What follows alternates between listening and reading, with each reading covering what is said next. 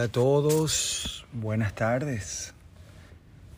Ha sido tres semanas la última vez que nos encontramos en este lugar. Uh, me disculpan si he estado un poco separado de, estas eh, lecturas del texto. He tenido que recibir visita y aún me vengan más visitas a la casa además de eso estoy en un periodo de transición laboral lo cual ha consumido mis energías, me ha mantenido alejado de estas lecturas, sin embargo, durante este proceso de cambios, obviamente que se requiere mucho apoyo emocional, por lo cual las lecturas del libro de ejercicios me han sido, como siempre, eh, de muchísima utilidad. Así que bueno, estábamos nosotros hace tres semanas en, en el capítulo 7 y continuamos con él, obviamente. Hoy vamos a mirar la sección 5 llamada la curación y la inmutabilidad de la mente. Sin más preámbulos ni excusas, vamos a leerlas juntos. Dice así, el cuerpo no es más que un marco para desarrollar capacidades lo cual no tiene nada que ver con el uso que se hace de ellas. Dicho uso procede de una decisión. Los efectos de la decisión del ego al respecto son tan evidentes que no hay necesidad de hablar más de ello. Pero la decisión del Espíritu Santo de utilizar el cuerpo únicamente como un medio de comunicación tiene una conexión tan directa con la curación que sí requiere aclaración. El sanador que no se ha curado obviamente no entiende su propia vocación.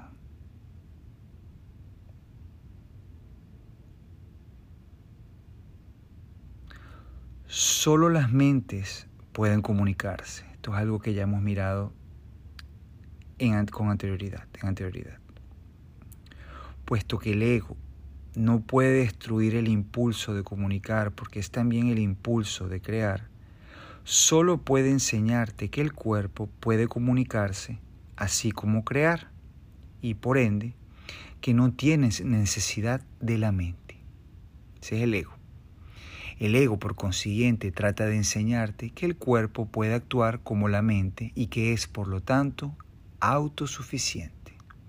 Sin embargo, ya hemos aprendido que ni la enseñanza ni el aprendizaje tienen lugar en el nivel del comportamiento, toda vez que puedes actuar de acuerdo con lo que no crees.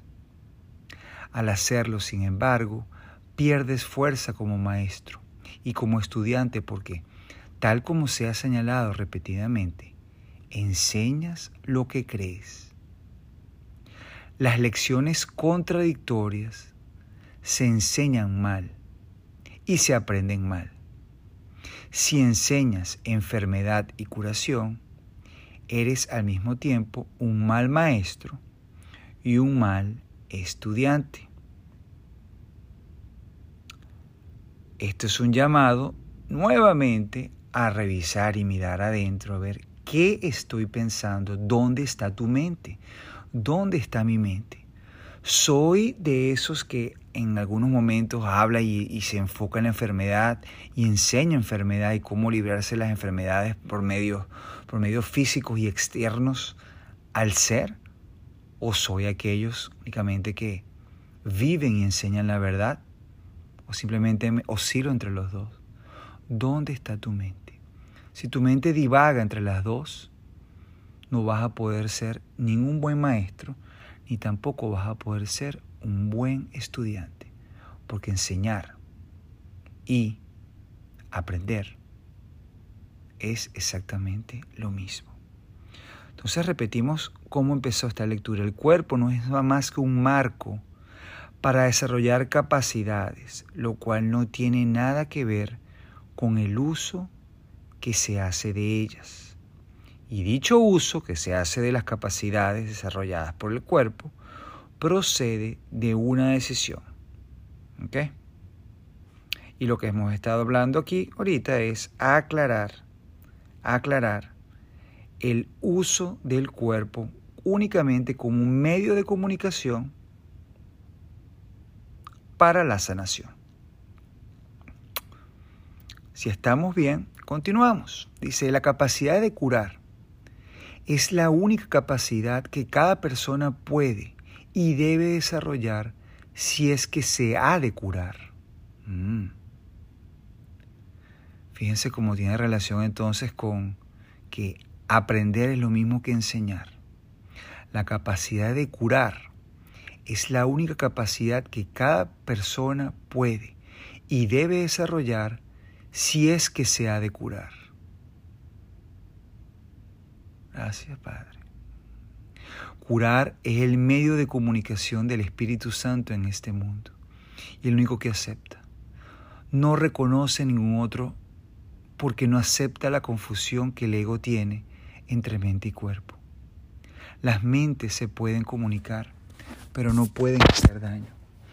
El cuerpo, al servicio del ego, puede hacer daño a otros cuerpos, pero eso no puede ocurrir a no ser que ya se le ha confundido con la mente.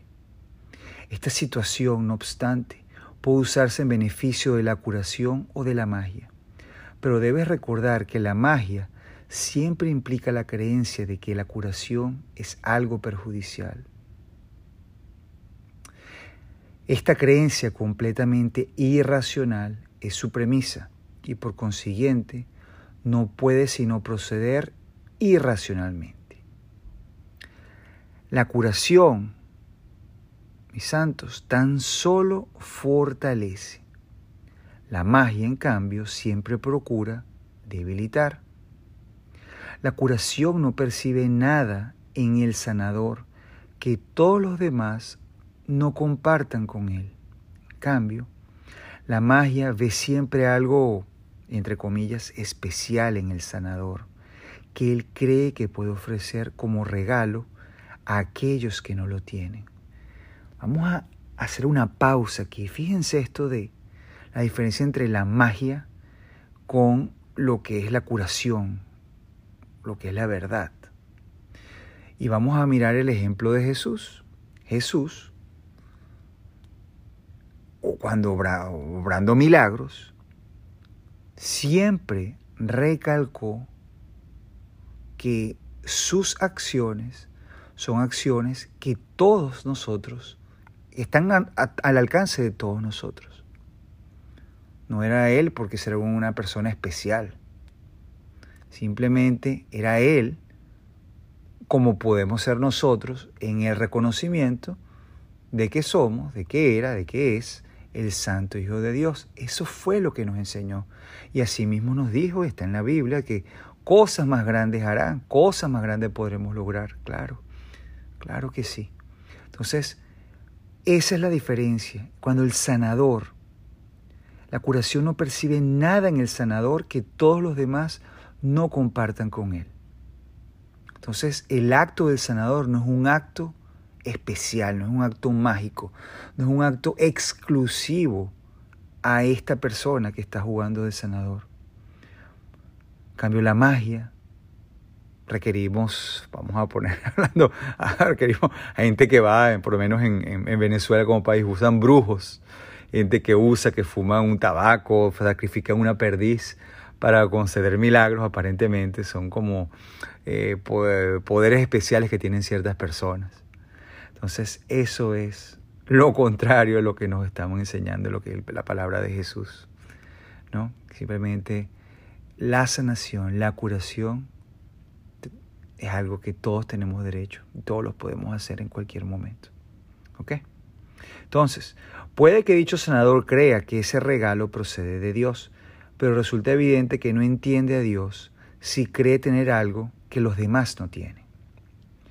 El Espíritu Santo no actúa al azar y toda curación que procede de Él es siempre eficaz. A menos que el sanador cure siempre por mediación suya, los resultados variarán. Sin embargo, la curación en sí es consistente. Vamos a ver por qué. Puesto que solo la consistencia está libre de conflicto y solo los que están libres de conflictos son íntegros. Cuando el sanador admite que hay excepciones y que unas veces puede curar y otras no, está obviamente aceptando la inconsistencia. Está, por lo tanto, en conflicto. Y eso es, está en conflicto, perdón, en conflicto. Y eso es lo que está enseñando. Pregunta, ¿sería posible que lo que es de Dios no fuese para todos y para siempre? ¿Sería eso posible? El amor es incapaz de hacer excepciones. Solo si hay miedo parece tener sentido la idea de las excepciones. Las excepciones son amedrentadoras porque las engendra el miedo. La expresión, entre comillas, sanador temeroso, es una contradicción intrínseca y es, por lo tanto, un concepto que solo para una mente en conflicto podría tener sentido. El miedo, escuchen esto, el miedo no produce alegría. La curación sí. El miedo siempre hace excepciones. La curación nunca las hace. El miedo produce disociación porque genera separación.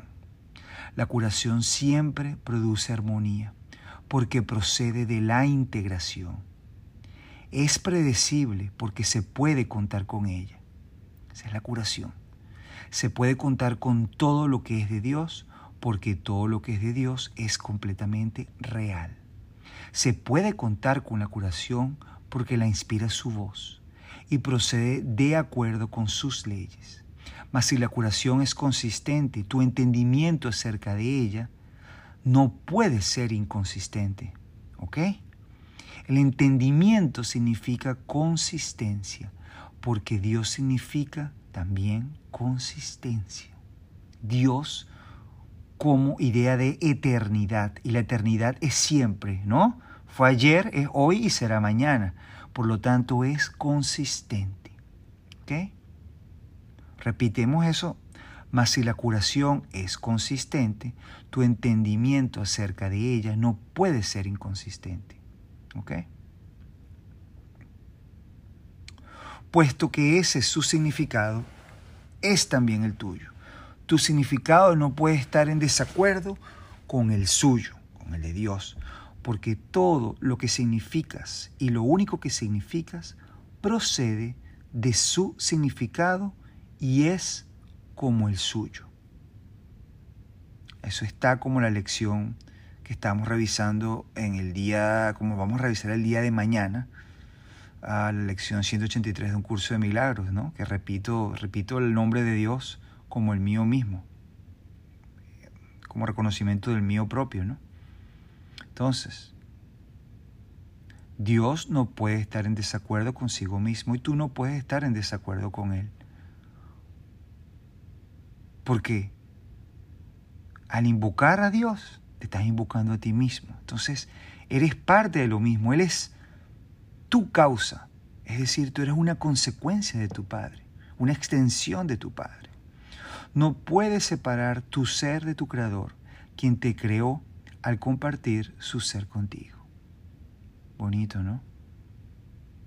El sanador que no ha sanado entonces desea la gratitud de sus hermanos, pero él no les está agradecido. Mm, este es el sanador que busca la reverencia de los demás, ¿no? Ello se debe a que cree que les está dando algo y que no está recibiendo algo igualmente deseable a cambio. Lo que enseña entonces se ve limitado por lo poco que está aprendiendo. Su lección de curación se ve limitada por su propia ingratitud, que es una lección de enfermedad. El verdadero aprendizaje es constante y tan vital en su poder de producir cambios que un hijo de Dios puede reconocer su propio poder en un instante y cambiar el mundo en el siguiente. Esto es fantástico, estas son excelentes noticias, ¿no? Porque si se te olvida por alguna razón todo esto, en algún momento caes en, la tentación, en el olvido. Lo puedes automáticamente recordar y en un momento que lo recuerdas, automáticamente también puedes empezar a obrar milagros. Entonces, no hay de por qué sufrir, no hay por qué quedarnos, oh, sí, yo he pecado, oh, no lo he hecho muy bien, ahora no puedo obrar milagros. No, únicamente con que vuelvas y retornes a donde realmente nunca te has ido, únicamente que recuerdes tu ser, te identifiques nuevamente con tu verdadera identidad. Allí mismo podrás empezar o continuar tu obra, ¿no? Esto no contradice en modo alguno la inmutabilidad de la mente tal como Dios la creó. Pero mientras sigas aprendiendo a través del ego, creerás que has efectuado un cambio en ella. Esto te pone en una situación en la que tienes que aprender una lección aparentemente contradictoria. Dice así, tienes que aprender a cambiar de mentalidad con respecto a tu mente. Esa es la contradicción, ¿no? Cambiar de mentalidad con respecto a la mente, que es la que, ¿no? Solo así puedes aprender que tu mente es inmutable. Inmutable es tu mente. No puede cambiar, no puede divagar de un lugar a otro. Eso es exactamente lo que estás aprendiendo cuando llevas a cabo una curación. Estás reconociendo que la mente de tu hermano es inalterable. Eso es todo la curación.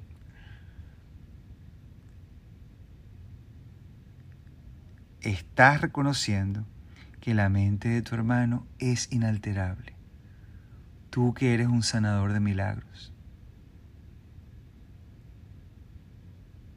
Recuerda qué fácil, obrador de milagros, perdón. Recuerda qué fácil es.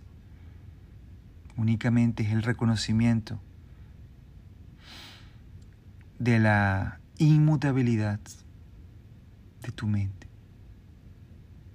la de tu hermano, que es una con la de tu padre. Qué fuerte, ¿no? Qué potente. Así es como percibes al Espíritu Santo en él, en tu hermano. El Espíritu Santo en él es el único que nunca cambia su mente. Tu hermano tal vez piense que él puede cambiar la suya o, de otro modo, no se percibiría a sí mismo como enfermo no sabe, por lo tanto, lo que es su ser. Si solo ves en él lo inalterable, en realidad no lo has cambiado. Al cambiar de mentalidad acerca de su mente por él, le ayudas a anular el cambio que su ego cree haber efectuado en él. Fíjate que tú mismo cancelas en tu mente lo que puede tu hermano pensar acerca de él mismo.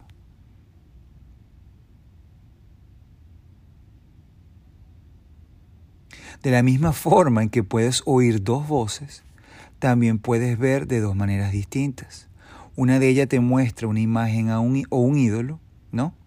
Al que tal vez veneres por miedo, por ejemplo una enfermedad, pero al que nunca amarás. La otra te muestra solo la verdad, a la que amarás, porque la entenderás. Entender entonces es apreciar porque te puedes identificar con lo que entiendes. Y al hacerlo parece parte, pareón, y al hacerlo parte de ti, lo aceptas con amor. Así es como Dios mismo te creó, con entendimiento, con aprecio y con amor. El ego es absolutamente incapaz de entender esto, porque no entiende lo que fabrica, ni lo aprecia, ni lo ama tampoco. El ego incorpora a fin de arrebatar. Cree literalmente que cada vez que priva a alguien de algo, él se engrandece. He hablado a menudo de la expansión que se produce en el reino mediante tus creaciones, las cuales pueden ser creadas únicamente como lo fuiste tú. Perfectas, ¿no? El reino, que no es sino gloria excelsa y júbilo perfecto, reside en ti para que lo des. Entonces, hazte esta pregunta o contesta esta pregunta. ¿No te gustaría darlo entonces? El reino entonces, que no es sino gloria excelsa y júbilo perfecto, reside en ti para que lo des. ¿No te gustaría darlo? No puedes olvidarte del Padre, porque yo estoy contigo. y yo no puedo olvidarme de Él. Cuando te olvidas de mí, recuerden que habla Jesús, te olvidas de ti mismo y de aquel que te creó. Nuestros hermanos son olvidadizos. Por eso es por lo que necesitan que te acuerdes de mí y de aquel que me creó. Mediante ese recuerdo puedes cambiar sus mentes con respecto a ellos mismos, tal como yo puedo cambiar la tuya. Tu mente es una luz tan potente que tú puedes contemplar las mentes de tus hermanos e iluminarlas, tal como yo puedo iluminar la tuya. No quiero compartir mi cuerpo en el acto de comunión porque no estaría compartiendo nada. Porque iba a tratar de compartir una ilusión, el cuerpo, ¿no? Con los santísimos hijos de un santísimo Padre. Y sin embargo lo hago. Quiero compartir mi mente contigo porque somos de una misma mente. Y esa mente es nuestra. Contempla solo esa mente en todas partes, porque solo esa mente está en todas partes y en todas las cosas. Dicha mente lo es todo, porque abarca a todas las cosas dentro de sí. Bendito seas tú que percibes únicamente esto, porque estás percibiendo únicamente lo que es verdad. Ven, por lo tanto, a mí y descubre la verdad que mora en ti. La mente que tú y yo compartimos, la compartimos con todos nuestros hermanos. Y a medida que los, que los vemos tal como verdaderamente son, ellos se curan. Deja que tu mente brille junto con la mía en sus mentes y que mediante el agradecimiento que sentimos hacia ellos, cubren conciencia de la luz que hay en ellos. El resplandor de esta luz retornará a ti a toda la afiliación, porque esa es tu perfecta ofrenda a Dios. Él aceptará y se la dará a la filiación, porque al, perdón, porque al ser aceptable para Él, lo es también para sus hijos. Esto es auténtica comunión con el Espíritu Santo. Fíjense qué bonito es este acto de comunión, ¿no? Es este acto de dar y recibir unos con los otros. Quien ve el altar de Dios en todos y al llevarlo a tu conciencia para que lo aprecies, te exhorta a que ames a Dios y a su creación. Solo puedes apreciar a la filiación como una sola. Esto es parte de la ley que rige a la creación y por lo tanto gobierna todo pensamiento. Fíjense qué poderosa y qué hermosa esta lección. Hemos hablado de potencia en varias veces y es, que es la palabra que únicamente se, bueno, muchas palabras, pero es una palabra que aplica, cabe muy bien dentro de estas lecciones. Se te está dando, se está recordando el poder que tienes para obrar milagros. Se nos está recordando el poder que tenemos para curar a nuestros hermanos y curarnos a nosotros mismos. ¿Qué es más grande que eso? Entonces, mis santos, eh, esta es una joya de lectura. Espero que les haya sido útil y si la pueden eh, ustedes, bueno, obviamente escucharla, si están aquí la han escuchado, y si la pueden leer nuevamente por su propia cuenta, recordando, estamos en el capítulo 7, sección 5, la curación y la inmutabilidad de la mente, léanlo también por su propia cuenta, porque es así, es así de fácil, es así de sencillo. Y esto está perfectamente alineado con nuestro propósito aquí en la tierra. El de sanar, el de perdonar, curar y reparar, que no es otra cosa que retornar y vivir en la verdad vivir en Dios.